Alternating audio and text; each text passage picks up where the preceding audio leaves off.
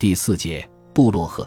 一种希望哲学的理论建构。自马克思主义诞生以来，如何定义马克思主义就成为了一个理论问题。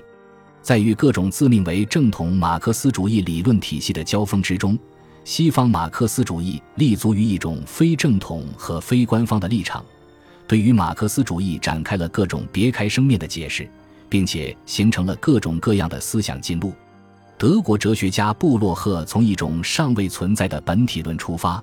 将马克思主义解释为一种面向未来的唯物主义，或者说是一种立足于现实客观趋势的具体的乌托邦。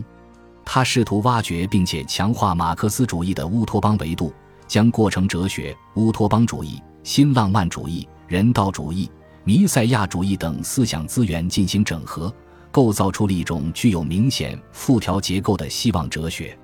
在西方马克思主义的代表人物中间，或者说在各种非正统的马克思主义的理论家中间，德国哲学家恩斯特·布洛赫不仅在理论身份上非常的复杂，而且其哲学思想也非常的独特。一方面，他的理论源自多种观念的构成，既有过程哲学的宇宙论思想，也有弥赛亚主义的末世论思想。既有辩证唯物主义的基本原理，也有浪漫主义的反资本主义的文化批判逻辑，由此集合成了一种复条式的理论结构。另一方面，他不仅要为遭到世人唾弃的乌托邦精神进行辩护，而且还在马克思主义与乌托邦主义之间画上了等号。如果与卢卡奇和葛兰西等人相比，布洛赫思想深处的乌托邦主义色彩显得十分突出。正因为如此。在马克思主义理论阵营之内，布洛赫往往受到指责和批评，即使是在非马克思主义的理论学术圈子里面，他的乌托邦主义也遭到了冷眼相看。有人批评他所强调的宗教式的乌托邦主义，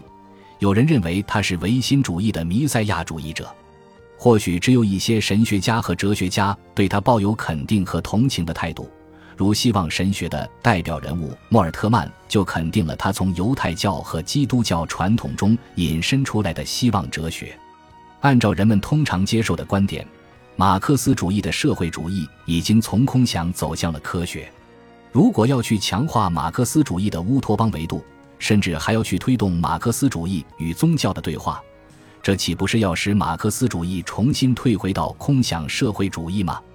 马克思主义可以用希望哲学来定义吗？自二十世纪以来，乌托邦在人们的眼里几乎就是一个贬义词。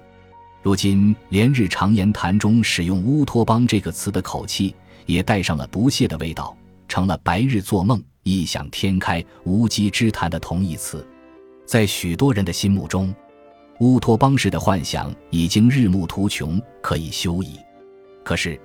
布洛赫却反其道而行之，力图将马克思主义解释为一种面向未来的具体的乌托邦，认定乌托邦精神是一种推动社会发展的构成性力量。对于马克思主义哲学而言，他的希望哲学究竟是一种补充和推进，还是一种误读和倒退呢？或者说，他究竟是一个马克思主义的哲学家，还是一个乌托邦主义的末世论者呢？下面将从马克思主义与乌托邦的关系、乌托邦的本体论证明以及乌托邦的社会构成作用这三个方面，对布洛赫的希望哲学进行理论的分析，以求说明他在探讨乌托邦精神和希望等人类精神文化活动，尤其是在探讨马克思主义的乌托邦维度方面所提出的独特观点。无论如何。在西方马克思主义所推动的当代马克思主义理论的文化的转向中，布洛赫的希望哲学是一种非常值得我们深究的思想进路。